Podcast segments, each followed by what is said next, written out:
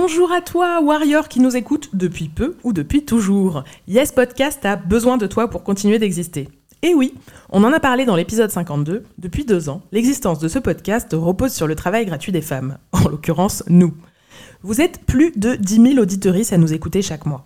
Si vous mettez tous un euro, ça peut nous changer la vie.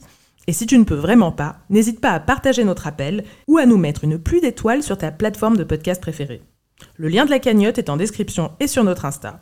Elle s'appelle De la force pour les warriors. Dans tous les cas, merci à toi et gros love. Yes! Hey, I'm Ryan Reynolds. At Mint Mobile, we like to do the opposite of what Big Wireless does. They charge you a lot, we charge you a little. So naturally, when they announced they'd be raising their prices due to inflation, we decided to deflate our prices due to not hating you. That's right. We're cutting the price of Mint Unlimited from $30 a month to just $15 a month. Give it a try at mintmobile.com slash switch. $45 upfront for three months plus taxes and fees. Promo rate for new customers for limited time. Unlimited more than 40 gigabytes per month. Slows. Full terms at mintmobile.com.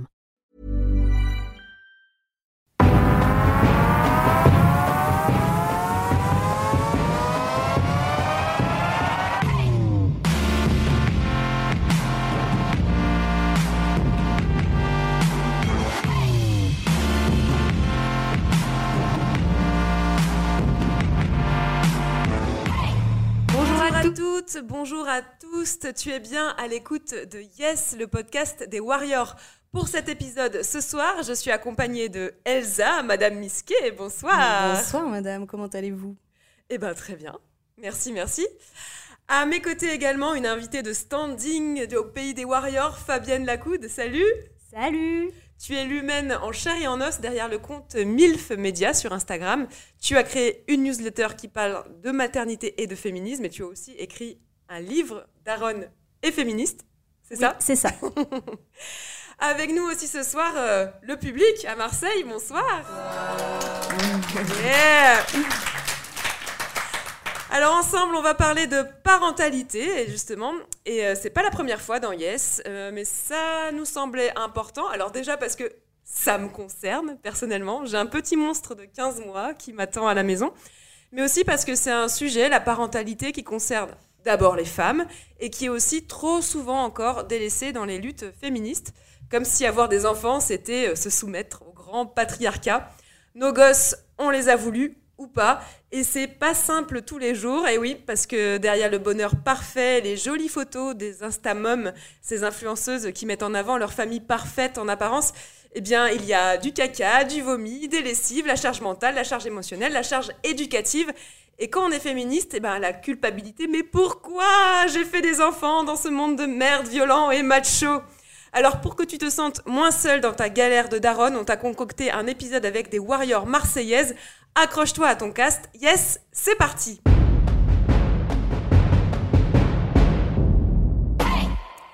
Alors après cette petite mise en jambe, Elsa, je te laisse expliquer le contexte, euh, les circonstances de comment on a préparé cet épisode spécial à Marseille le 25 novembre 2022. Tout à fait. Aujourd'hui, donc, on enregistre un épisode un peu spécial parce que on est en public euh, donc à la mairie du 1er et 7e arrondissement de Marseille. Euh, merci à eux pour l'accueil.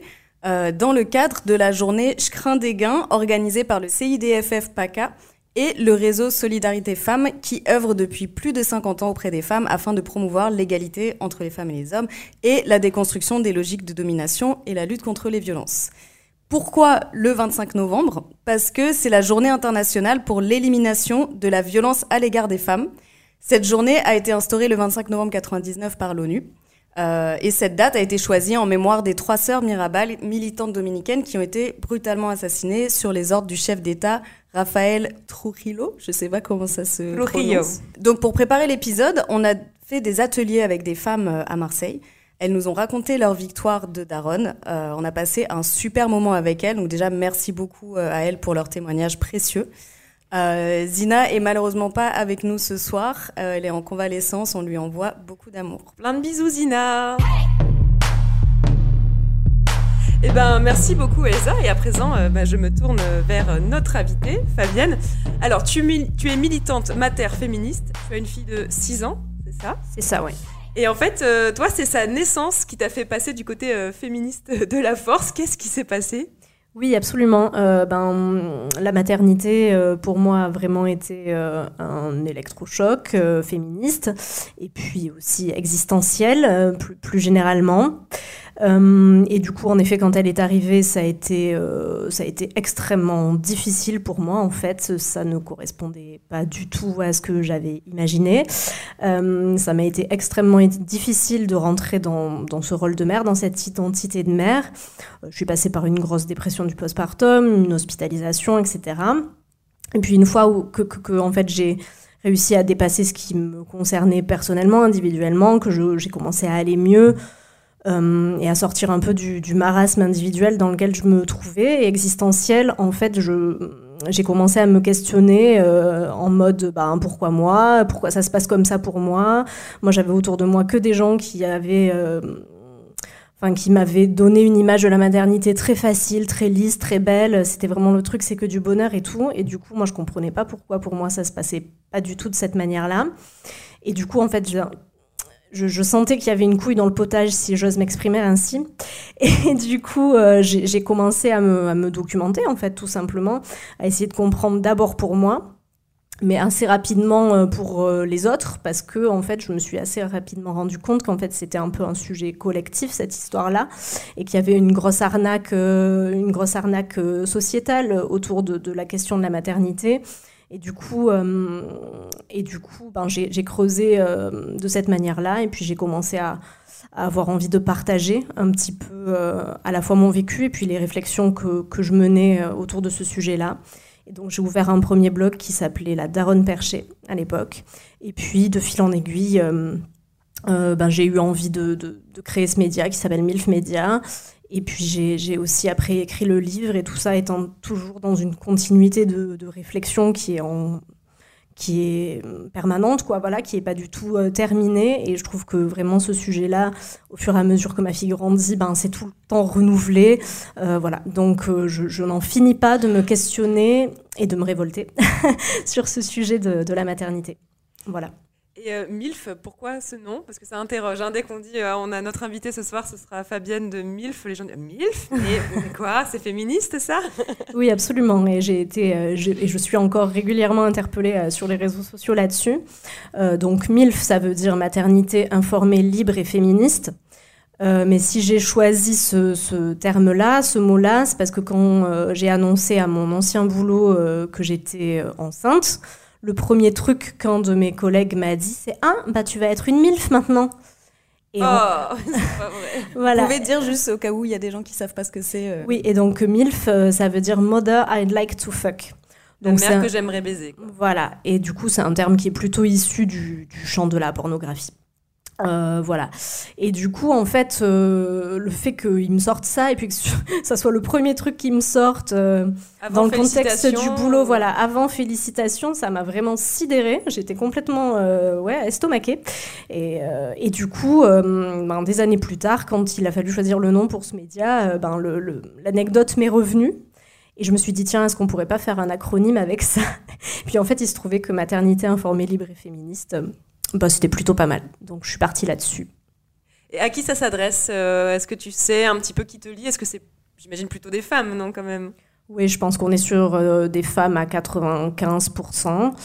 Euh, et j'ai pas mal de... de bon, j'ai des futures, futures et nouvelles mères, évidemment, mais aussi, en fait, pas mal de, de plus jeunes femmes qui s'interrogent en fait sur la maternité, des, personnes qui sont peut-être féministes mais pas encore mères ou peut-être qu'elles le seront jamais, mais qui se questionnent en tout cas sur ce sujet de la maternité et, euh, et qui euh, voilà qui se disent je préfère être prévenue avant et qui, du coup viennent viennent chercher là de l'info euh, pour peut-être prendre une décision en connaissance de cause quoi. Et ouais, très important. Bah merci Fabienne pour cette présentation et il est temps de donner la parole aux warriors. Alors sans plus attendre, on va rentrer dans le vif du sujet. Euh, on a donc préparé cet épisode, comme je le disais, avec des cercles de paroles non mixtes. Ouh là là, le wokisme. euh, ce que je vous propose, en fait, c'est qu'on va écouter donc euh, un enfin, des témoignages pour introduire chaque thématique. Euh, et ensuite, on va en discuter avec toi, Fabienne. Donc le premier témoignage, c'est Nora qui nous parle de la réaction du futur père de son enfant quand elle lui a annoncé sa grossesse. En tombant de, enceinte de la première, en fait, euh, en annonçant la nouvelle euh, au papa, alors le papa qui s'est complètement, euh, il a complètement refusé en fait, et puis bah il a disparu, il a disparu de la circulation, et du coup je me suis retrouvée à élever une petite fille qui n'a rien demandé toute seule. Et, et donc, qu'est-ce que tu as ressenti à ce moment-là De la solitude, de la force Tu as pas pensé une, une fraction de seconde de, de devoir avorter? Qu'est-ce que tu as ressenti à ce moment précis? Alors, euh, d'abord, je me suis dit, euh, voilà, c'est un enfant qui n'a rien demandé et je vais pas, je vais pas me permettre de lui ôter la vie pour faire plaisir à quelqu'un, euh, selon mes croyances. Et je me suis dit, au contraire, c'est un super cadeau dont je vais m'occuper, éduquer. Et, et vraiment, j'ai plus pris ça comme une joie c'était euh, un mal pour un bien, mais vraiment j'ai pris ça comme une joie énorme. Donc Nora, en fait, elle a vraiment pas pris ça pour un pour un frein, malgré que tu étais étudiante, c'est ça? Tu avais quel âge? Alors j'avais 23 ans. Et c'était plus un challenge pour moi, un nouveau challenge, parce que c'est vrai qu'il y avait les études. Mais là, un enfant, c'est, c'est une nouvelle vie, une nouvelle expérience et, et, et vraiment, en fait, un challenge à relever. En plus, tu étais seule dans un pays étranger. Donc, euh, ça a été une force aussi pour toi? Oui, c'est sûr que quand on a un enfant et surtout qu'on est seul sans ses parents qui ont toujours été là pour nous euh, tout le temps, et là on se retrouve seul et on se dit, bah en fait, euh, c'est comme si on puisait la, force à cause de l'enfant. L'enfant était là pour nous donner cette force en fait pour avancer et, on n'avait pas le droit de lâcher en fait. ouais, c'est intense. Il y, a, y, a, pas mal de choses qui, qui de thèmes qui peuvent être abordés euh, dans ce qu'elle a dit. Moi, il y a un truc sur lequel j'aimerais quand même revenir, c'est euh, la, déresponsabilisation des hommes, en fait, dans euh, bah, le, fait de tomber enceinte. je vois quand même très souvent encore aujourd'hui des hommes qui, sont, qui ont l'air étonnés que après avoir eu des rapports sexuels non protégés, une femme tombe enceinte. Mais tu m'avais euh, pas dit que tu étais fertile. Ouais. Et euh, séché les cours de bio en fait. voilà, enfin il y en a beaucoup qui vont parler de euh, ouais elle m'a fait un bébé dans le dos, euh, sans parler parce que ok ça peut arriver, on sait que c'est quand même très rare hein, une femme qui va mentir sur le fait qu'elle prend la pilule ou qui va faire un trou dans un préservatif. Enfin, je veux dire, faut pas abuser. on, met, toujours ces euh, histoires en avant. Alors voilà, moi, tous les cas que je connais, c'était clairement, euh, ils, ont, euh, ils ont couché ensemble sans capote. Enfin, et après, ils sont en mode, mais comment ça Mais comment tu peux me faire ça? Enfin, j'ai vraiment tout entendu hein, des, enfin, des, des, des, amis à moi qui ont vécu ce genre de choses. Et à chaque fois, je suis mais, enfin, estomaquée de comment ils peuvent faire les étonner, quoi. Et trouver ça normal de dire, oh bah c'est bon, t'as qu'à avorter, genre ça va, quoi. Genre c'est pas, c'est pas, pas si compliqué que ça, quoi. Oui, carrément. Il y a, un écart euh, sur la charge contraceptive euh, qui, est, euh, qui est sidérant, d'autant plus que, on le sait, les hommes cis sont fertiles 365 jours par an. et quasiment toute leur vie, enfin même si quand même ça, leur fertilité décroît au bout d'un certain temps, alors que les femmes cis, elles, sont fertiles euh, que quelques jours par mois euh, et sur une période finalement plus courte. Donc, euh, en fait, ça n'a aucune logique que ce soit les femmes qui prennent en charge 100% de la contraception, alors qu'en fait, si, si, on est très logique, les hommes devraient s'en préoccuper beaucoup plus dans la mesure où ils peuvent pourquoi pas procréer plusieurs fois dans la même journée, quoi. Donc, c'est... Ils sont motivés euh, quand même. S'ils sont motivés, voilà.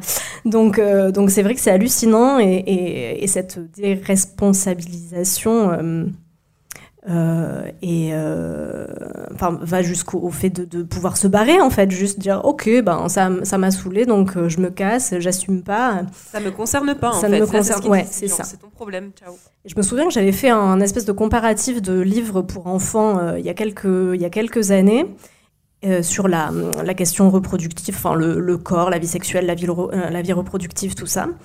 Et j'avais été surprise de voir que des fois, il y a des collections qui font garçon d'un côté, fille de l'autre, et que la partie contraception était uniquement euh, dans la partie fille, en fait. Dans la partie garçon, on parlait même pas de contraception, ni de grossesse, ni de, de cycle reproductif, de rien, en fait. Mm. comme si ça les concernait, mais pas du tout. Et euh, à ce sujet, il y a quand même, enfin, quand même des hommes qui se mobilisent euh, là-dessus. Euh, D'ailleurs, j'ai acheté une BD qui est vachement, ça, ça s'appelle Les Contraceptés. euh, vraiment sur ça, sur la contraception euh, masculine, sur l'histoire de la contraception masculine depuis les années 70 jusqu'à aujourd'hui. Euh, Il y a un certain nombre de comptes Insta qui parlent de ça et tout, mais, mais c'est vrai que c'est encore très tabou, très compliqué. Quoi. Et les hommes ont tendance à dire oui, mais bon, euh, le bonjour, le confort, euh, quand on va leur parler d'anneaux contraceptifs ou de trucs comme ça, euh, comme si la pilule, ça n'avait pas des conséquences hyper graves sur la santé des femmes. Enfin, c'est quand même hallucinant. Quoi. Ouais. Et on peut aussi parler de la hum, méconnaissance autour de, de la vasectomie.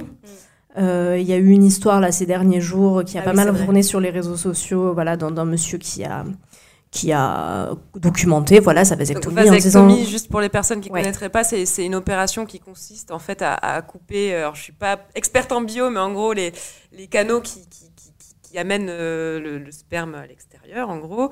Et en fait, euh, souvent, c'est vu comme une. euh, Comment dire, euh, une façon d'enlever la virilité aux hommes parce que censément ils pourraient plus éjaculer alors que c'est absolument faux. Ça rend juste le, le liquide séminal qui sort pendant l'éjaculation euh, euh, sans spermatozoïdes en fait. Ça, n'enlève ni plaisir euh, ni aucune capacité euh, sexuelle aux hommes. Ouais, absolument. Et donc ce monsieur, euh, pourtant, a, subi vraiment un tombereau de d'attaques euh, en mode euh, bah, tu perds ta virilité, on t'a coupé les couilles, etc.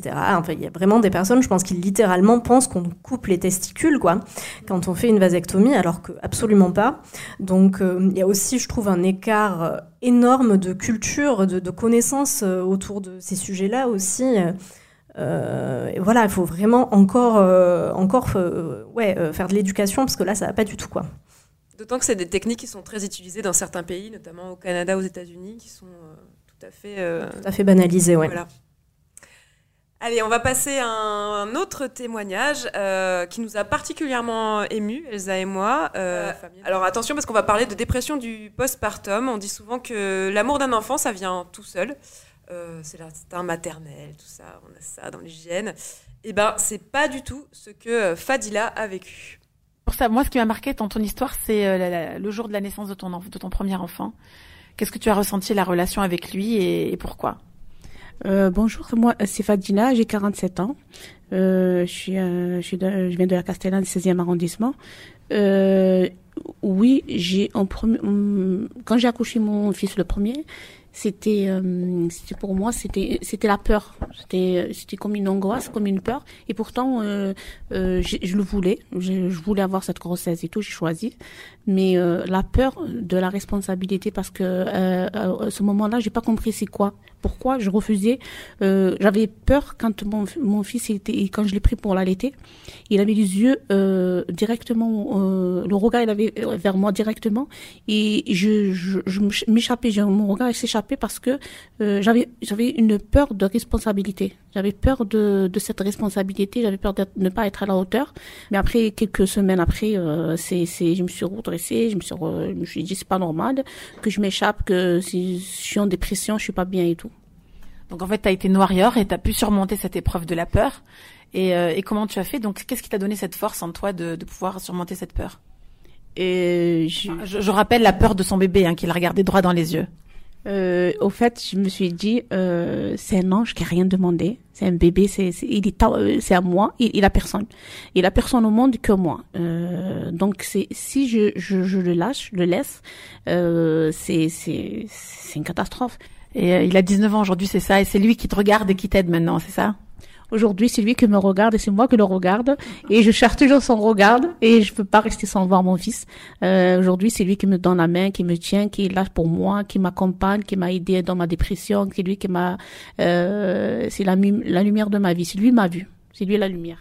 Très bien. Et ton mari dans tout ça, donc du coup, euh, pendant que toi tu regardais pas ton enfant, est-ce que lui le regardait? Est-ce qu'il a pris dans ses bras? Est-ce qu'il t'a aidé?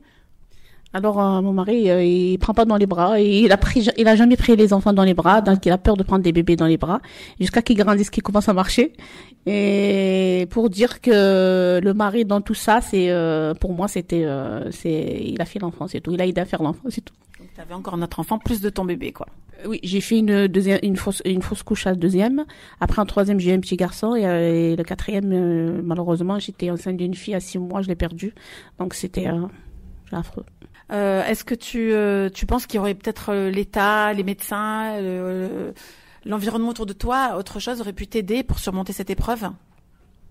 Euh, moi, je reproche euh, euh, le, le, le, manque de profi professionnalisme de, de l'hôpital. Quand j'étais, euh, quand on m'a annoncé que j'étais, quand j'étais enceinte, que je suis partie au service de de, de grossesse à risque, et le, le côté psychologue, euh, psycho, psychique, psychologique, ils l'ont pas pris en, compte. Et jusqu'à le jour où, où j'ai perdu le bébé, que je suis partie à la que j'ai accouché un bébé mort, j'étais pas suivie. J'étais à l'hôpital pendant trois jours. On m'a sorti et je faisais des va-et-vient à l'hôpital tous les jours. J'appelais les pompiers, j'appelais le SAMU, j'appelais et il m'a jamais soutenu moralement. C'est moi qui ai été chercher un psychologue. C'est moi qui est parti chercher, euh, qui m'a dit que j'étais, il m'a expliqué que j'ai fait une, une dépression. Euh, que c'était pas normal qu'on m'a pas suivi à l'hôpital, que j'allais à l'hôpital, qu'ils me disaient pas que c'est une dépression parce que j'avais la tension qui montait, le cœur qui battait trop vite, j'avais, euh, je comprenais pas où j'étais, j'avais les yeux fermés et c'est malheureux qu'ils m'ont pas choisi euh, et soigné. Voilà. Euh... ok, on essaie de reprendre la parole après ça. Euh... Bon, là, on termine vraiment sur un, défaut de, prise en charge. Et ce matin, donc, quand on a fait réécouter ce témoignage aux femmes qui étaient là à l'atelier, euh, ça a vraiment été un débat parce que toutes les femmes avaient des histoires différentes d'accouchement, de prise en charge postpartum. Et sur un même hôpital, il y a des femmes pour qui ça se passe très très bien et des femmes pour qui c'est la catastrophe. On a vraiment cette impression un peu de, de loterie de la prise en charge des femmes en, en, en postpartum, euh, avec, euh, pour, pour les femmes, pour nous en tant que patientes, cette conscience que y a un problème à l'hôpital, notamment à l'hôpital public de, moyens, que souvent des, que souvent en fait les, les soignants, les soignantes n'ont pas les moyens de bien s'occuper de nous, mais au final euh, c'est sur nous que ça retombe en fait, euh, clairement quoi. Enfin là, euh, Fadila nous, l'a raconté, elle a passé plusieurs de sa vie en, dépression parce que entre sa dépression du postpartum plus une, une, mauvaise prise en charge de ce deuil périnatal, ça a été dramatique pour elle. Ça a été un combat pour elle de se sortir de ça. C'est elle toute seule en fait qui, a réussi à trouver la force d'aller voir un, psychologue et, guérir de tout ça. Euh, euh, toi, c'est quelque chose que tu as vécu aussi, cette dépression du postpartum. Est-ce que, euh, est-ce que dans la prise en charge médicale, euh, euh, à ton avis, il y a quelque chose, un, un, point quand même sensible? Oui, alors évidemment. moi, j'ai eu la chance d'être très très bien accompagnée dans ma propre dépression d'avoir euh, autour de moi les bons interlocuteurs, les bo bonnes interlocutrices, en particulier ma sage-femme. Mais c'est vrai que comme j'avais fait un accompagnement global, donc euh, accompagnement global, ça veut dire qu'une seule personne en, général, une sage-femme nous suit euh, durant toute la grossesse, euh, l'accouchement et le postpartum. Du coup, c'est vrai que ça crée un lien particulier avec le, soignant ou la soignante qui nous suit. Du coup, moi, c'était mon cas et ça m'a permis d'être hyper bien accompagnée, très bien dépistée, euh, vite orientée. On habite à Marseille, il y a une unité mère-bébé ici. Enfin voilà, il y avait un espèce de d'ensemble d'étoiles qui s'alignaient pour moi, qui ont fait que ça s'est bien passé. Mais je suis pas du tout un exemple, enfin l'exemple le plus répandu, la plupart du temps, dans ce genre de situation, euh, les femmes ou les hommes plus rares qui, qui le traversent, euh, enfin ils sont pas forcément plus rares, mais encore plus mal dépistés. Euh, donc les personnes qui le traversent tra le vivent dans une espèce d'errance pendant des mois, voire des années. On voit ce qui s'est passé pour Fadila. Je pense qu'il y a eu un espèce d'effet cumulatif avec sa première dépression où elle s'en est sortie un peu en mode euh, bon ben allez euh, mon bébé est là j'essaye de me, reprendre mais en fait elle a pas vraiment enfin du moins de ce que je comprends dans son témoignage elle a pas vraiment eu d'accompagnement. Et quand le deuil périnatal est arrivé je pense qu'il y a eu un effet cumulatif qui fait que bon ça commence à faire beaucoup. Euh, mais clairement la prise en charge là de la fausse couche et puis de du deuil et tout. Enfin, c'est hallucinant que ce soit si mal, euh, si mal accompagné, euh, surtout que vraiment elle était en demande, elle, a, elle est revenue plusieurs fois. Donc je pense que oui, il y a, y a évidemment un, un, problème de moyens, mais il y a aussi un problème d'automatisme. Enfin, comment dire euh, on n'a pas, pas les automatismes pour prendre en charge euh, les, les, les, troubles psychiques autour de la maternité comme on prendrait en, charge les troubles physiques. Je veux dire, une femme qui débarque avec une hémorragie du postpartum, on ne se questionne pas pendant trois plombes pour savoir ce qu'il faut faire. on sait quoi faire et puis c'est tout et on le fait parce qu'on on, on- on sait, on est conscient que c'est une question euh, de vie ou de mort. Ben, la dépression, le postpartum et ces troubles-là sont aussi des questions de vie ou de mort et il faut le dire quoi. Le suicide, c'est la, la deuxième cause de décès dans la première année de vie euh, d'un enfant, donc euh, c'est pas rien. Et, hum, la santé mentale de tout le monde, mais des mères en particulier, c'est encore le parent pauvre quoi de, l'accompagnement euh, périnatal et ça va pas du tout. Et pour moi, ce qu'elle a vécu, ça rentre vraiment dans le champ des violences obstétricales quoi. Voilà, une personne qui vit ça et qu'on laisse repartir chez elle sans accompagnement au bout de trois jours, ben pour moi, c'est de la violence. euh, euh, sexiste, peut-être raciste aussi, je n'en sais rien, et, euh, et voilà. Oui, et d'autant que, enfin, tu le dis dans ton livre, c'est important d'apprendre aux charges et c'est- c'est c'est d'autant plus étrange, entre guillemets, qu'il n'y ait pas de- de- d'automatisme à, prendre en, en- en charge ces pathologies, que ça touche énormément de, de mères, en fait. Enfin, on parle de dépression du postpartum, euh, c'est pas euh, une personne de temps en temps, euh, je crois que tu dis c'est c'est 15% et des, des, des, des- des mères qui sont, qui sont concernées. Ben ouais, on a la chance d'avoir une enquête très très récente qui vient de sortir là et qui, qui dit, attendez, je l'ai noté, 16,7%. Donc on va dire entre 15 et 20 quoi. Donc c'est quand même pas rien. En effet, on est quand même sur une prévalence, comme disent les médecins, importante qui nécessiterait. Alors après, enfin, ça évolue. hein, je veux dire, là, il y a eu une loi qui, est passée pour qu'il y ait un, entretien euh, postnatal euh, systématique autour de la cinquième semaine, je crois, avec euh, des, médecins formés, des sages-femmes formées et tout. Donc bon, c'est pas mal de systématiser. Après cinq semaines. c'est très tôt de mon point de vue. Enfin, c'est bien qu'il y ait un entretien à ce moment-là, mais il faudrait suivre bien plus longtemps parce que ce, dont il faut bien se rendre compte pardon, dans ces pathologies-là, dans ces difficultés-là, c'est qu'on a déjà du mal à se les formuler à soi-même. Parce que comme tu le disais en introduction du témoignage, on est encore tellement dans l'idée de l'instinct maternel, de tout va aller bien, euh, c'est merveilleux, etc., qu'on a intériorisé ces normes-là, nous aussi, en tant que mère. Et donc, euh, le fait de se formuler à soi-même qu'on va mal et qu'on n'y arrive pas et qu'est-ce que c'est et machin et on nous dit que c'est les hormones et pourtant on pleure tout le temps et on, voit bien que c'est pas les hormones et tout, bah, pour le comprendre pour soi-même déjà c'est compliqué. Et ensuite en parler à l'extérieur et demander de l'aide et savoir vers qui s'orienter, c'est encore plus compliqué. Donc tout ça prend du temps. Et on va passer euh, à la warrior suivante. Elsa, tu nous présentes Égère. Oui, alors parfois euh, ça se passe tellement mal euh, après l'accouchement dans le couple. Je crois qu'il y a beaucoup de couples qui se séparent aussi dans les premiers mois. Un certain nombre. Voilà.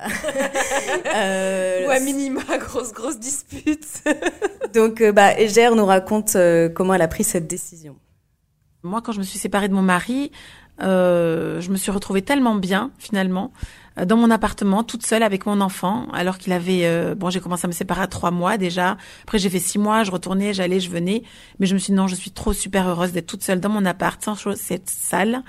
Euh, tout était calme, bien rangé, avec mon enfant. Je pouvais l'aimer, il pouvait m'aimer, on pouvait tout partager ensemble, tranquillement. Et tu n'avais pas euh, besoin d'une présence d'un homme auprès de toi? Parce que la maison avec les enfants, c'est propre et tout, c'est bien, mais euh, la femme, en général, elle a besoin toujours d'une présence d'un homme à côté. Pas à ce moment-là. J'avais pas besoin. Là, j'ai tellement, euh, j'avais tellement vécu des choses négatives avec lui que là, quand j'ai eu mon enfant, euh, je voulais vraiment être seule avec lui, pouvoir l'élever, l'élever avec euh, ma façon de voir à moi. Et après, tu, tu as décidé de, de, refaire ta vie. C'est quoi qui t'a fait ch changer cette vie Alors, avant d'avoir changé de, de, vie, déjà, j'ai voulu faire un autre enfant avec le même, le même homme pour avoir des frères de sang. Et en pensant que plus jamais je me remarierais parce que pour moi, il y avait, les hommes, ça servait à rien. Il n'y avait pas de prince charmant, c'était faux. Et, euh, et donc, j'ai fait un autre enfant d'abord avec lui. Donc, j'ai requitté encore mon ex-mari. Et, euh, et je me suis remariée justement au bout de six ans de, de vie seule. Je me suis dit, bon, bah, maintenant, je suis une femme et j'ai besoin d'avoir un homme à mes côtés le soir pour me réchauffer, euh, pour avoir mon intimité et être heureuse dans mes vieux jours quand mes enfants ils auront grandi, ou même dans ma jeunesse. Est-ce que tu as trouvé l'homme charmant, euh, le prince charmant, quoi? Oui, le prince charmant. Bon, il est toujours un peu boiteux, mais euh... mais il est, il est, il est très charmant celui-ci, beaucoup plus charmant déjà que l'autre, beaucoup plus respectueux, beaucoup plus d'amour et plus tourné euh, vers moi euh, et vers mes enfants. Bon, bah, les hommes, ça sert pas à grand chose, mais si vraiment vous en voulez, vous les trouverez au rayon bouillotte. Pour réchauffer euh, la nuit. Euh, Moi, ce, qui m'a intéressé aussi dans ces voyages, c'est que j'ai quand même très souvent entendu des femmes dire que euh, leur mec, c'était comme avoir un deuxième enfant. Et que quand ils étaient que à deux, ça passait. Elle faisait beaucoup de choses à sa place et tout, la charge mentale classique et tout. Mais qu'avec un enfant, là, tout d'un coup, ça devient très visible que l'homme ne participe pas et que, enfin, il est juste une charge, en fait. Euh. comme elle disait, elle s'est retrouvée euh, seule, elle était super heureuse tout d'un coup. Ouais, moi il y a ouais ouais ouais c'est ça. Alors pour répondre sur le truc du, de se retrouver avec un enfant en plus, mais je l'ai lu un nombre incalculable de fois sur des groupes et tout, des meufs qui disent ah bah depuis que je suis séparée en fait, mais la vie elle est tellement plus facile. En fait, mère solo, c'est plus facile que mère en couple, des fois. Ce qui quand même hallucinant. ce qui paraît hallucinant, ouais, parce que euh, il y a un truc de, de d'immaturité parfois du partenaire qui fait qu'on a l'impression d'avoir en effet un, gosse supplémentaire à gérer. Du coup, euh, pourquoi faire? Et donc, euh, ouais, c'est quand même, euh, c'est quand même hallucinant de dire que le, le, le, partenaire est un autre enfant à charge et du coup qu'on est, qu'on est mieux tout seul après, tant mieux. Hein. Il y avait quelque chose qui ressortait aussi dans, dans, dans ce qu'elle disait, c'était euh, cette difficulté quand même d'être seule avec des enfants. Euh, à un autre moment, enfin, quand, quand, on a discuté avec elle, il y avait aussi ce, cette envie d'être avec un autre adulte, mm. que euh, le face-à-face avec, avec deux, trois, quatre enfants. Euh, il, est aussi, euh, il est aussi posant autant qu'on puisse aimer s'investir dans, dans l'éducation des enfants, être, euh, quand on est par exemple en congé maternité, en congé parental ou qu'on est mère au foyer, ce, huis clos avec les enfants peut être extrêmement difficile à vivre aussi. Oui, clairement. Et en fait, ce que je trouve très beau dans son témoignage, c'est qu'on voit bien comment, en fait, la norme hétéro-patriarcale, quoi, elle voudrait nous faire croire qu'il y a euh, un pack et qu'il faut prendre tout le pack d'un coup ou rien. Enfin, il y a une espèce de truc, c'est euh, le, le, mari, les enfants dans la même maison, euh, avec pourquoi pas une, une voiture familiale et un chien. Quoi. Enfin voilà, il y a une espèce de truc global et on voit bien avec, avec cette histoire que ben non, on peut faire euh, deux enfants avec le même homme mais ne pas vivre avec lui, euh, aller, venir, être à un moment donné de sa vie très heureuse et très épanouie toute seule avec ses enfants dans une maison propre et bien rangée et c'est super. Alors c'est vrai que euh, c'est le genre de témoignages qui sont pas du tout valorisés, mais pourtant ça existe. On peut kiffer à un moment donné de sa vie, euh, de, se consacrer beaucoup à ça. Et à un autre moment de sa vie, ben non, on va avoir envie euh, bah, de retrouver, pourquoi pas, une vie sentimentale, de revivre avec quelqu'un ou pas. Et je trouve que c'est ça qu'elle nous montre aussi, le fait que hum, que le pack, on peut prendre des trucs dedans, mais aussi, euh, mais aussi en laisser, quoi. Et, euh, et, ça, je trouve ça super puissant. Et voilà. Mais en effet, sur ce truc de d'avoir de, envie d'être avec des adultes, ben, oui, quand même, c'est sûr. Et d'autant plus qu'en fait, les enfants, c'est quand même ultra exigeant. La plupart du temps, on essaye de faire bien pour euh, eux et elles. il me semble. Et du coup, ben c'est, oui, ça prend la tête, quoi. Mais, mais pour le meilleur et pour le pire, mais c'est vrai que hum, on a juste besoin des fois d'être avec des adultes parce que les relations inter-individuelles avec euh, d'autres adultes, elles sont quand même, euh, euh, enfin, moins, moins enfin, moi je trouve moins exigeantes. On n'est pas en train de se demander si si on fait bien, si on fait assez, etc., etc. Quoi. Alors qu'en en tant que parent, surtout, surtout dans notre époque contemporaine, on s'impose quand même des hum, standards très élevés donc du coup, c'est d'autant plus important et, salvateur, quoi, de, pouvoir des fois s'extraire de ce truc et de d'être juste euh, de se reposer dans d'autres types de relations. Et euh, toi, dans les, les, les échanges que tu peux avoir avec des, des, femmes qui peuvent être, donc, comme tu disais, futures mères ou des personnes qui se posent des questions, est-ce que tu as l'impression justement qu'il y a une émergence vraiment de nouveaux modèles, que tu des nouvelles générations qui se disent en fait tout est possible, comme tu disais, en fait, tu pas obligé d'avoir le modèle, euh, le pack avec tout inclus. Euh, est-ce que tu as l'impression qu'il y a de plus en plus de gens, notamment de, femmes en tout cas, qui se disent ouais, bah, peut-être je vais avoir un enfant et puis peut-être euh, trois ans après, euh, on sera séparés, puis peut-être on se remettra ensemble, peut-être qu'on n'habitera pas ensemble. Enfin, il y a en fait plein de façons de faire, quoi. Ouais, je pense qu'il y a clairement une aspiration de plus en plus grande, de plus, de, de, de, plus en plus de, femmes et de personnes euh, à, vivre, à essayer quoi, des modes de vie euh, différents, qu'il y a même un besoin, je crois, parce que c'est très sclérosant quand même cette famille euh, nucléaire où on est juste deux euh, avec les enfants et tout. Donc il y a, une aspiration à vivre autre chose. Après, je pense que c'est compliqué en fait à mettre en œuvre. Donc est-ce que en pratique, oui, j'imagine qu'en pratique c'est plus répandu aujourd'hui que dans les années 60, c'est sûr. Mais je pense qu'il y a beaucoup moins de gens qui arrivent à le mettre en place que de gens qui en rêvent parce qu'il y a des choses, qui, il y a des freins euh, concrets. Euh, il y avait une, conversation là sur un groupe euh, de parents sur Facebook ces derniers jours où il y avait une personne qui disait qu'elle aimerait cohabiter, mais en fait, décohabiter, pardon, avec son compagnon et, père de ses enfants, mais en fait, juste, c'est compliqué en termes de CAF, par exemple. Des trucs comme ça, si on veut pas perdre ses aides sociales, enfin, des fois, il y a des trucs compliqués parce qu'on ne rentre pas dans les cases, quoi. Donc, euh, ça, la, la décohabitation, bah, ça veut dire pouvoir se payer de loyer, qui peut faire ça Enfin, voilà, donc ça pose des, des problèmes concrets.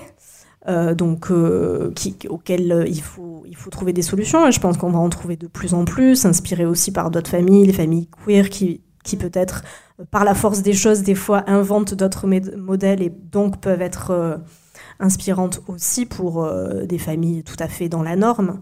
voilà, mais je crois que déjà, puisqu'il y a une aspiration de plus en plus grande, il va y avoir des réalisations de plus en plus diverses et importantes, mais ça prend du temps, quoi, parce qu'on n'a pas de modèle, on ne sait pas comment faire. parmi les, thèmes qui ont été abordés ce matin, il y a aussi le thème évidemment de l'éducation des enfants, de comment on éduque. Euh, de la discussion, ce qui est ressorti, c'est quand même beaucoup, encore une fois, les femmes, les mères qui le prennent en charge. On avait notamment une des participantes qui disait que pour elle, c'était très important que, que ses enfants apprennent plusieurs langues. Et apparemment, il met, beaucoup d'énergie à ce que ses enfants apprennent plusieurs langues. Et son mari lui dit Ah, c'est bon, tu fais ça, t'exagères, machin. Mais que par contre, quand c'est en public, en famille, euh, est très très très très content de dire ah oui ça c'est mon fils, t'as vu comme il parle bien anglais. Donc il n'est pas là au quotidien, mais derrière il est content de pouvoir récupérer les lauriers. Euh, et une autre question aussi autour de l'éducation, euh, c'est notamment les stéréotypes. Il y a un constat, c'est que c'est très très très compliqué encore aujourd'hui, alors qu'on dit on est en 2022, normalement quand même, on est sorti des années 60, des, des, clichés, mais non, absolument pas. sortir des Sortir des stéréotypes genrés, c'est quasiment impossible. Le rose pour les filles, le bleu pour les garçons, la dinette pour les filles, euh, les petites voitures pour les garçons. Et le pire, c'est que souvent, euh, l'entourage est absolument pas aidant là-dessus. Il s'en mêle souvent, justement pour imposer des modèles, euh, des modèles très, très, très genrés. Et c'est ce que l'une des participantes de ce massin nous a partagé. Le petit garçon, il peut pas jouer à la poupée. Ah non, c'est n'importe quoi. Ce sera un futur euh, gay, ce serait, c'est pas normal. Après, il va se mettre à faire de la danse, à chanter. Non, mais c'est quoi ça? Ça va pas être un homme. Et la fille, elle peut pas hein? jouer avec le camion de pompier. Ah ben non, bah non, ben non c'est pareil. Oui. Bah, ma fille aujourd'hui, mon, mon, mari, il me l'a dit sans, sans faire exprès. Il m'a dit, ah ben tu sais, il va falloir qu'on lui achète des poupées. Je dis pardon, non, j'achète pas de poupées. Elle joue avec son frère avec de la pâte à modeler, avec des Playmobil, avec des voitures. Pourquoi je lui achèterais des poupées? Tu peux lui acheter un Action Man. Bon, mais... je sais plus si ça existe maintenant, mais Action Man, c'est une poupée. je sais pas, mais attends, mais parce que du coup, j'avais entendu la même chose sur mon fils quand il était petit, où ma belle-mère, elle me dit Ah, tu le laisses jouer avec le poupon? Bah, il va bien falloir un jour qu'il soit papa, euh, non? Il faut, faut qu'il s'exerce dès maintenant. Et c'est vraiment pesant. Et on est tout le temps obligé de se justifier. Moi, je rentre quasiment dans un combat où, où je me dis, ah, moi, ce modèle d'éducation, sincèrement, il ne me convient pas. Je fais mes propres recherches et je me renseigne. Et je ne veux pas m'appuyer que sur les traditions. Je mélange un peu de tradition, un peu de religion, un peu de science, un peu de ma sauce à moi, tout simplement. Et voilà.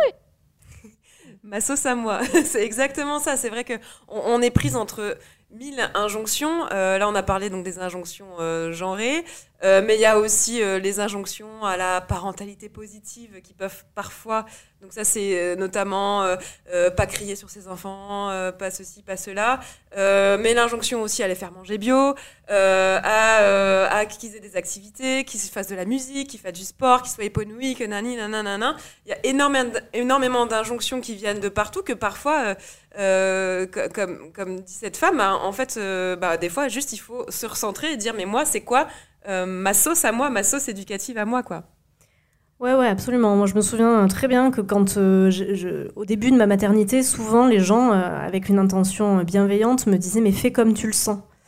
Et moi, je sentais rien en fait, parce qu'il y avait tellement euh, de signaux partout, euh, divergents, qui m'arrivaient euh, de, toutes parts, que fait, je n'arrivais plus à sentir quoi que ce soit, parce que j'avais, j'étais déconnectée de, de ma propre expérience et de ce que j'étais en train de vivre. Donc oui, en, effet, je pense que c'est une clé de réussir à se connecter un peu à à soi, à ce qui compte pour soi en fait et à ce qui nous importe, en mettant un peu de notre culture, un petit peu de, euh, de science, comme elle dit très bien, euh, en mettant euh, voilà Du bon sens aussi. Enfin, du bon sens et, et ce qu'on a envie. Après, on oublie beaucoup de parler des enfants, je trouve, mais en fait, euh, c'est pas des petites poupées quoi. Euh, donc, euh, ils ont aussi leur goût, leurs aspirations. Ils ont, euh, euh, enfin.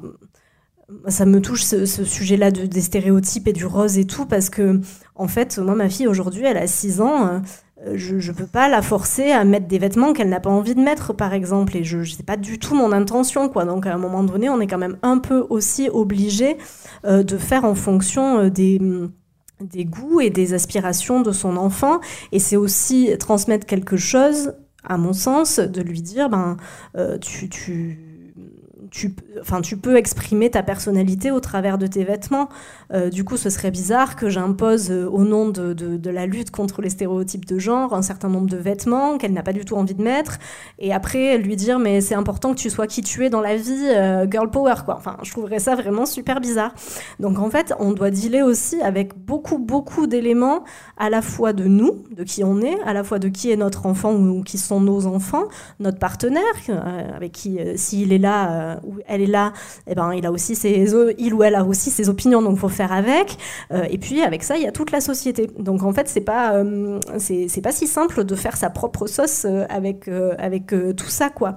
Mais ce qui est évidemment certain, c'est que les injonctions qui viennent de toutes parts, dont il faut quand même se souvenir sur les aspects des jouets et tout, et aussi sur l'aspect de l'éducation, des, règles d'éducation, quelles qu'elles soient, il y a beaucoup, beaucoup aussi d'enjeux euh, commerciaux derrière tout ça. Euh, le but, c'est de vendre euh, des jouets. Le but, le but c'est de vendre du coaching, de l'accompagnement, des livres. Enfin, je suis la première à avoir écrit un livre, donc voilà. Mais, mais, en, mais en tout cas, il y a quand même aussi, il faut, il faut se souvenir qu'il y a des enjeux aussi derrière et que c'est pas juste. Voilà, si Decathlon, ils font tout en rose et en bleu, en fait, ils en ont rien à faire. C'est que, que, pas qu'ils sont pour les stéréotypes, c'est juste que ça leur apporte plus de thunes, c'est tout. Oui, et euh, quelque chose sur lequel j'aimerais rebondir dans ce que tu dis, c'est qu'il faut aussi euh, se dire que le fait d'offrir une éducation non genrée à ses enfants, euh, c'est très compliqué justement dans la société dans laquelle on est. Il ne faut pas que ça devienne une nouvelle injonction. C'est vrai que souvent on peut entendre dans certains milieux féministes autour des questions de parentalité, c'est bon, comment on fait pour offrir à, à ma fille, à mon fils une éducation non genrée? Qu'est-ce que je mets en place? Qu'est-ce que ceci? Qu'est-ce que cela? Sauf que en fait, nos enfants iront à l'école, iront peut-être à la crèche, chez une nounou, iront chez des copains et seront. euh, euh, Enfin, moi, j'ai complètement abandonné, par exemple, pour ma fille, euh, de ne pas l'habiller en rose, en fait. Parce que pour moi, c'est une bataille totalement perdue d'avance. Et je me dis, il y a d'autres choses sur lesquelles j'ai plus de prise que ça, parce que y a- c'est des vêtements qu'on nous donne, des vêtements qu'on nous offre aussi. En vrai, ça coûte de l'argent quand même, les vêtements pour bébé, ça va tellement vite. Et de peut-être. Enfin, ce que j'essaye de me dire, c'est. Moi, dans ma tête, je voulais pas, hein, je voulais pas l'habiller en rose avant, ça- mais ça c'était avant d'avoir un enfant. Que, que ces, ces, injonctions, ces ça devienne pas une nouvelle injonction en fait, à, de, de faire une, une éducation euh, féministe à tout prix, et que et qu'on puisse aussi des fois euh, juste euh, ben, souffler un peu quoi. Oui, oui, absolument. Bah, enfin voilà, le truc de choisir ses combats, c'est tout le temps vrai, d'autant plus qu'on est tout le temps censé tout faire et tout faire bien. donc à un moment donné, ben c'est pas possible. Et je pense qu'il y a pour certaines personnes, c'est très très très très important, c'est central pour elles. Et si c'est central pour toi, mais vas-y et donne-toi au max pour essayer de faire ça. Euh, et si d'autres choses sont centrales pour toi, ben euh, mais go en fait. Mais juste, en effet, il faut pas que ça devienne une nouvelle injonction. Puis surtout que, comme tu le disais, on vit dans une société qui est genrée euh, partout, tout le temps. Euh, donc, euh, et en fait, il faut relativiser, c'est-à-dire que oui, ça aura un impact, les jeux et les vêtements, par exemple, qu'on choisit pour nos enfants, mais ça a un impact modéré par rapport à tout l'univers et tout le, le- la, la société globale dans laquelle on vit. Et c'est comme pour l'écologie, les petits gestes, il faut les faire, ils ont de l'importance. Il ne s'agit pas de les mépriser, mais ça s'inscrit dans un combat tellement plus large qu'il faut juste remettre les choses au bon niveau, comme tu le disais, pour être détendu et se reposer. Et on va écouter maintenant euh, Karima, Elsa, c'est ça, hein, qui, qui éduque, euh, voilà, qui, qui éduque son garçon au féminisme finalement. Tout à fait. Et euh, elle nous a notamment parlé de comment elle parle avec lui des- du sujet des règles. Bah, En fait, je, je veux juste que. Euh, Pour, mon fils, je veux qu'il respecte la femme, qu'il respecte sa maman, qu'il respecte sa sœur, qu'il respecte euh, sa copine de l'école, qu'il respecte sa patronne s'il en a un jour une.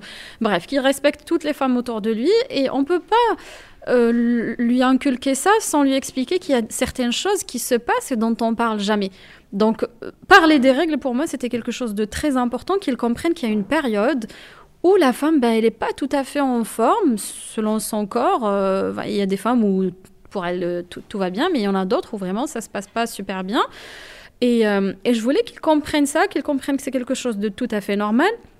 Que si un jour il voit que ses sœurs euh, ont mal au ventre, euh, qu'elles sont de mauvaise humeur, qu'il puisse être là pour elles, les rassurer, euh, leur servir une infusion chaude, je sais pas, aller leur acheter les serviettes hygiéniques du coup, euh, parce que nous, c'était hors de question que déjà qu'on dise qu'on a nos règles à la maison.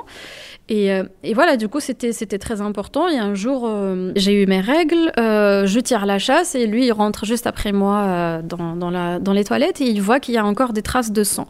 Il me dit, maman, il panique, qu'est-ce qui se passe? Il y a quelqu'un qui a saigné, viens Je dis, oui, t'inquiète, c'est moi. Il me dit, mais qu'est-ce qui t'arrive? Il a, eu peur. Je lui dis, oui, c'est juste mes règles, c'est tout à fait normal. Il me dit, mais c'est, normal qu'il y ait autant de sang. Je lui dis, bah, c'est, tout dépend. euh, Chaque, femme a un corps différent. Je lui explique et, euh, quelques, même quelques mois plus tard, il me demande, maman, comment, euh, comment, tu mets ta serviette? Est-ce que, qu'est-ce que tu mets? Oui, il m'a dit, qu'est-ce que tu mets pour que le sang ne coule pas?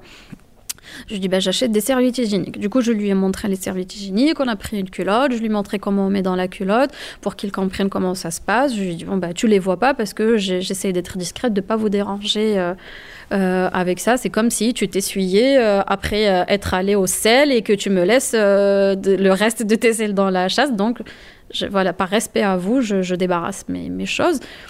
Mais c'est vraiment le point principal, c'était qu'il puisse être présent pour ses sœurs et sur la langue respectueux de, des, des autres femmes euh, quand elles auront des moments, des moments comme ça et qu'ils comprennent surtout, surtout que c'est la nature humaine, qu'il n'y a pas de tabou, que comme lui, euh, il peut avoir des choses de garçons que je connais pas forcément, ben, les filles aussi, elles ont leurs petites choses et si on les connaît, ben, c'est très bien. Allez, masterclass de comment parler à son fils de 8 ans, parce qu'il a 8 ans, son Ouais. fils, des règles. Bravo Karima, franchement, c'était euh, super Trop forte, inspirant. trop Ouais. Qu'est-ce que t'en penses, Fabienne Ah, J'adore ce témoignage, c'est c'est super beau. Mais euh, bah, c'est beau déjà sur la, ben, voilà, l'éducation au corps et, euh, et de le- l'histoire de pas de tabou et tout. Enfin, je trouve qu'elle est géniale. Elle, elle a l'air de- d'expliquer ça très bien et, et très simplement en fait avec euh, naturel et tout. Mais ce que je trouve magnifique aussi dans ce témoignage, c'est euh, en particulier parce que c'est un petit garçon, euh, comment elle essaye de hum, lui transmettre euh, l'idée du care et l'idée de faire attention à l'autre, euh, de peut-être euh, lui, lui, enfin, lui venir en aide, c'est un grand mot, mais en tout cas être, euh, être entourant, quoi, englobant. Attentif. Attentif, voilà, merci. Attentif à, à, à ce qu'il est, ce qu'il ou elle est en train de vivre et, et pouvoir, et pouvoir s'ajuster. Et ça, je trouve ça euh, merveilleux euh, que, à travers cette question-là, elle ait, fait ça parce que, euh, ben, euh, puisqu'on parlait d'éducation non genrée, féministe et tout, il y a quand même beaucoup la, question de l'éducation des petits garçons et comment on essaye de, leur permettre de se construire avec des virilités peut-être moins toxiques et peut-être moins rigides aussi. Et ça, ça me paraît fondamental, quoi, euh, l'éducation au care et, d'être capable d'être attentif à l'autre, empathique, euh, à l'écoute et tout. Donc euh, voilà, voilà c'est génial, j'adore. Parce qu'en fait, il y a plein de qualités qu'on associe au féminin, notamment le fait de prendre soin des autres, alors qu'en fait, si on, si on dégenrait les qualités, déjà, on pourrait dire, euh, voilà, on garde que ce qui est cool, et les trucs genre la violence, déjà, bah, ça dégage, en fait, on n'a pas besoin d'apprendre ça aux gens ou de, de l'encourager, ce qui est clairement le cas euh, chez les garçons. euh, les, les rites de passage, entre guillemets, même dans la cour de récré entre garçons, c'est beaucoup quand même autour de la violence. Donc il y a peut-être ce, ce truc-là, ouais, de dégenrer les, les- les qualités. Arrêter de dire que ça c'est masculin, ça c'est féminin, et juste dire est-ce que c'est une qualité humaine qu'on a envie d'entretenir, euh, de, transmettre, euh, d'apprendre ou, pas quoi? Ouais, totalement. Et ça me paraît fondamental, quoi. Aujourd'hui, c'est la, la journée euh, internationale de lutte contre les violences faites aux femmes. À mon avis, c'est la première brique, elle est là, quoi. C'est apprendre tous et toutes, hein, vraiment, l'attention à l'autre, l'empathie. voilà, c'est c'est vraiment la base, quoi.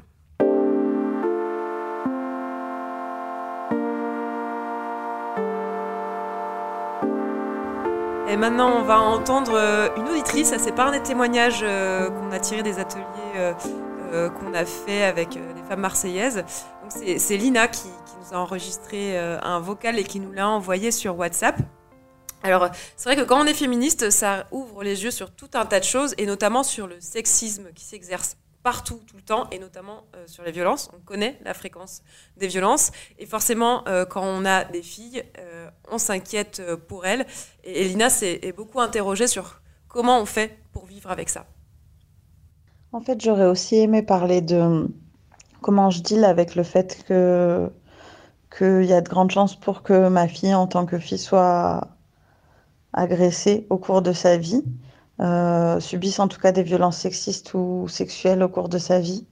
Euh, pour y avoir beaucoup réfléchi, euh, aujourd'hui en tant que parent, je pense que malheureusement, je pourrais jamais éviter euh, bah, toute situation risquée à ma fille et c'est pas le but dans le sens où c'est important qu'elle expérimente et qu'elle et qu'elle vive sa vie mais mais du coup je m'attache à, lui proposer un espace euh, safe en fait euh, où j'espère elle se sentira en capacité le jour où ça arrive si ça arrive euh, d'en parler de se défendre et de travailler le truc pour, limiter le trauma, en fait.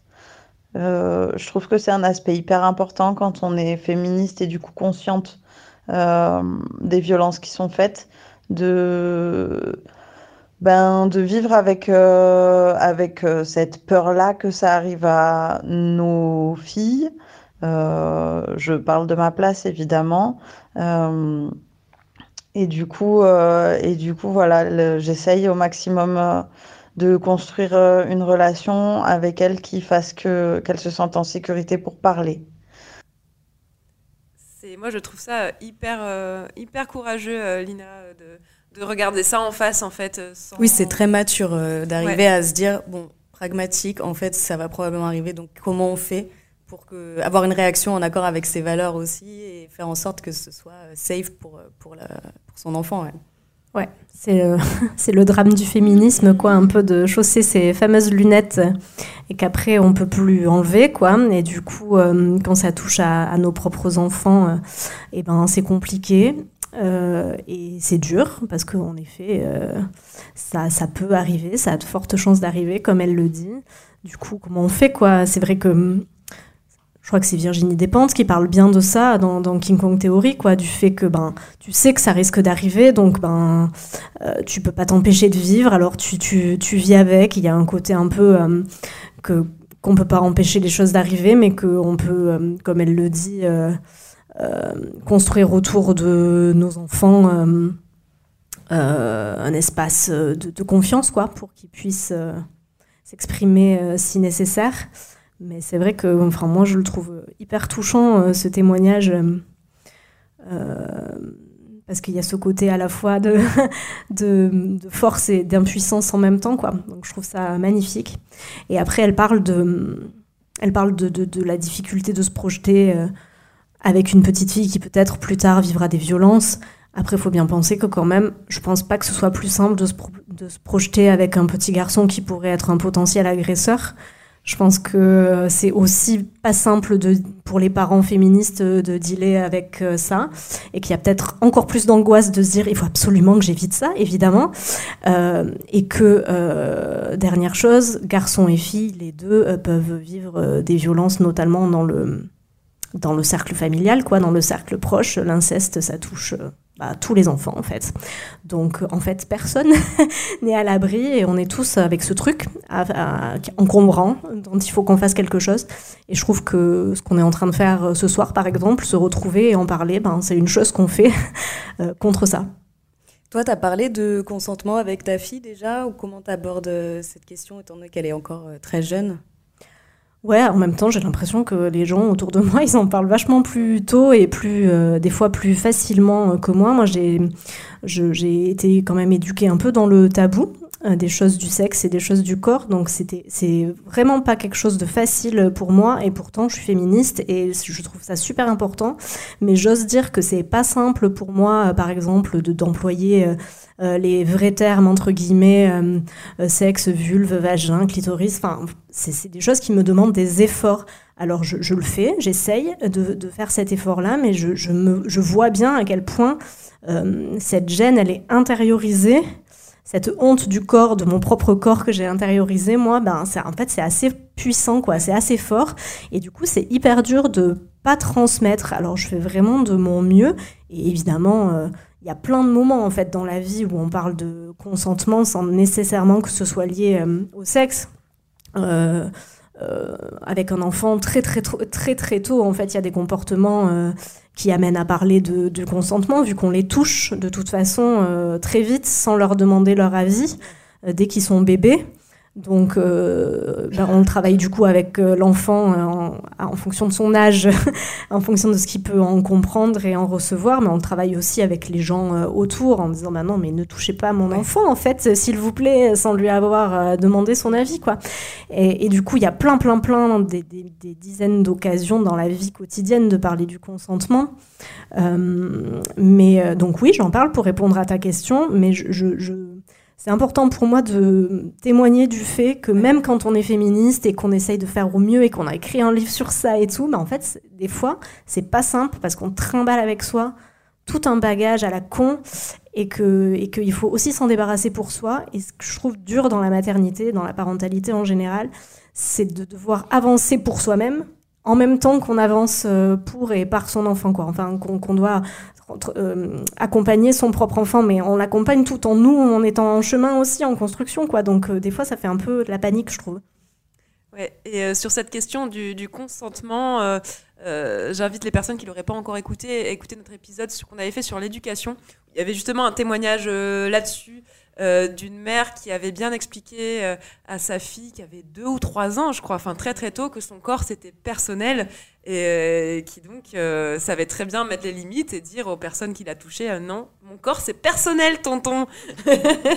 voilà, donc c'est un épisode qu'on a fait ouais. il y a, a peut-être deux ans que je vous invite à, à réécouter parce qu'il y a énormément aussi énormément de, de bah, de mères qui, qui, avaient partagé leur, leur réflexion autour de l'éducation des garçons notamment. Et c'était euh, super intéressant. Oui, c'est vrai que sur cette question, il y a le fait d'apprendre à l'enfant à dire non aux adultes, mais aussi du coup rééduquer tout son entourage et dire non, tu peux pas l'attraper comme ça, tu peux pas le forcer à te faire des bisous, à te faire des câlins, tous ces trucs-là, parce que euh, c'est une pente très glissante et que c'est juste par principe, c'est pas ok quoi de, de, de ouais. les forcer. Et du coup, je trouve que c'est aussi très lié à la, à la question de l'adultisme, parce que les enfants, des fois, ils sont aussi vachement pris dans un conflit de loyauté un peu, donc ils savent pas, parce qu'ils savent bien qu'on n'a pas le droit de les toucher euh, sans leur demander. Et, et en même temps, euh, c'est papy ou c'est mamie euh, qui ne veut rien entendre alors que ça fait 20 fois qu'on lui a répété. Alors du coup, en fait, euh, l'enfant, il voit bien qu'il y a une tension autour de cette histoire-là. Euh, ça crée un moment de gêne, personne n'est à l'aise. Enfin, voilà, c'est vraiment des trucs. Il euh, y a le, le, principe avec lequel on est a priori tous et toutes d'accord, mais en fait, dans la vraie vie du quotidien, il y a plein de moments où en fait c'est c'est compliqué, c'est plein de tensions, c'est ouais, il y a vraiment encore beaucoup de chemin à, faire quoi. Euh, bah, on va passer à la dernière euh, partie de, de l'épisode. Le temps passe vite. Euh, c'est la partie punchline, réplique qui est un peu plus fun, on va dire. Essayer de se détendre. voilà. Donc, euh, dans l'atelier qu'on a fait euh, ce matin, on a joué à Moi c'est Madame, donc qui est un jeu euh, inspiré d'Yes que j'ai créé avec Axel Gay, qui est game designer. Donc, on a repris plein d'attaques et de, et de répliques de Yes pour créer un jeu de cartes. le principe, c'est de s'entraîner à riposter contre le sexisme. Euh, donc on a sélectionné quelques cartes et on a demandé aux participantes d'improviser des punchlines. Attends, attends. des punchlines de réponse. Euh, la première carte portait sur le contrôle de l'appétit des femmes. Euh, j'ai eu la réflexion, tu prends trop de poids par rapport à, euh, au petit, tu t'es devenu énorme. Et pareil, une fois, j'étais en train de manger chez mes beaux-parents. Ils m'ont dit non, mais tu comptes engloutir jusqu'à jusqu'à quand? Moi, ça m'est déjà arrivé quand j'étais en train d'allaiter mon fils, surtout. Il pompait vraiment mon, tout mon lait. Et je sentais que j'avais besoin de manger. Et un jour, on se retrouve en famille avec la famille de mon mari. Et je me suis servi trois fois une assiette de lasagne, euh, de, de spaghettis avec des boulettes. Et toute la famille m'a fait la remarque ah ben, dis donc, euh, tu manges, tu manges bien, t'as bon appétit. Et j'avais envie de leur dire mais en fait, c'est creux à l'intérieur. J'ai bon encore manger et je voulais encore me servir. Euh, qu'est-ce qu'on pourrait répondre à la belle famille de Karima qui fait ce genre de réponse? Il faudrait faire attention à pas donner un avis non sollicité. Merci. Je me trouve jolie en mode baleine. J'ai des formes et des rondeurs, c'est pour réchauffer les cœurs. oui, t'inquiète, j'ai tout ce qu'il faut là où il faut. Hein. tout simplement, je fais ce que je veux. Exactement, bravo. je fais ce que je veux. Est-ce que tu as une punchline, Fabienne, par rapport à ça?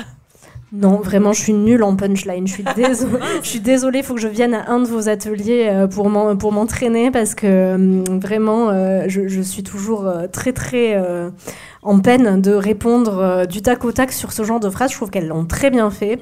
J'adore le. Qu'est-ce qu'elle dit? J'ai tout ce qu'il faut là où il faut. Ouais, ça c'est parfait. c'est ça. T'en fais pas pour moi. ensuite, on a abordé la question du réveil pendant la nuit quand le bébé pleure. Ton mec. Les boules c'est pour moi euh, quand le, bébé t'appellera dans la nuit. Ben, le bébé, je l'ai pas fait toute seule. Hein. Ah ben, les boules je vais te les mettre ailleurs, moi, tu vas rien comprendre. Avec ton taux de cérumen dans les oreilles, tu n'en as même pas besoin. C'est vrai, c'est vrai que quand on a les oreilles sales, on n'entend rien, donc t'inquiète pas. N'empêche, c'est un vrai sujet, ça, les, les, papas qui se réveillent pas la nuit, euh, qui soi-disant entendent pas. Soi-disant, ouais. Euh, je ne sais pas par quel miracle. Il faut qu'ils nous disent comment faire. Je ne sais pas. Oui, oui, c'est un vrai sujet, en effet. Cela dit, on a le droit de mettre des boules caisses euh, quand bébé pleure et qu'on n'en peut plus euh, pendant des heures. C'est une technique qui peut fonctionner quand même. C'est pas, c'est pas interdit. Ou mettre des boules caisses, ça aussi. Moi, ça m'arrive de mettre des boules caisses la nuit quand on, quand on alterne les nuits justement pour pas se réveiller quand c'est pas quand c'est pas mon tour. C'est assez efficace aussi. C'est vrai que les boules caisses, l'accessoire indispensable. Oui, absolument. Et on n'y pense pas assez en cadeau de postpartum. Eh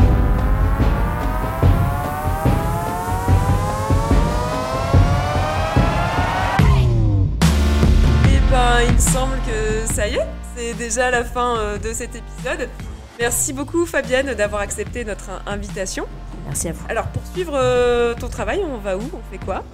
Alors pour suivre mon travail, on peut aller sur euh, milfmedia.fr qui est le site du média. On peut ainsi s'abonner à la newsletter qui est une newsletter irrégulière pour Mère Vénère. Donc ça veut dire que c'est bien Vénère d'une part mais que je ne spamme pas et que la, newsletter arrive bah, quand elle arrive, quand j'ai le temps, quand je peux, parce que je suis une daronne, donc c'est comme ça. Euh, et puis on peut me suivre sur tous les réseaux sociaux, euh, Twitter, Facebook, Instagram, Milfmedia. Et on peut aussi acheter ton livre. Et évidemment, on peut aussi acheter mon livre dans toutes les bonnes librairies et sur mon site internet euh, Daronne et féministe, c'est chez Solar. Et ben voilà, on a toutes les infos. Merci à Eger, Odile, Taous, Géraldine, Fadila, Nora, Karima, Lina et toutes les femmes euh, qui ont participé euh, à nos ateliers. Merci de nous avoir confié vos histoires. Vous êtes des méga warriors. Euh, merci à la mairie du 1-7 à Marseille pour l'accueil dans cet euh, auditorium. Merci à Solidarité Femmes 13 et au CIDFF pour votre confiance. Euh, merci en particulier à Émilie. cet enregistrement s'intègre dans le cadre de Je crains des gains, une journée contre des violences faites aux femmes. Et merci à vous, public, on peut s'applaudir.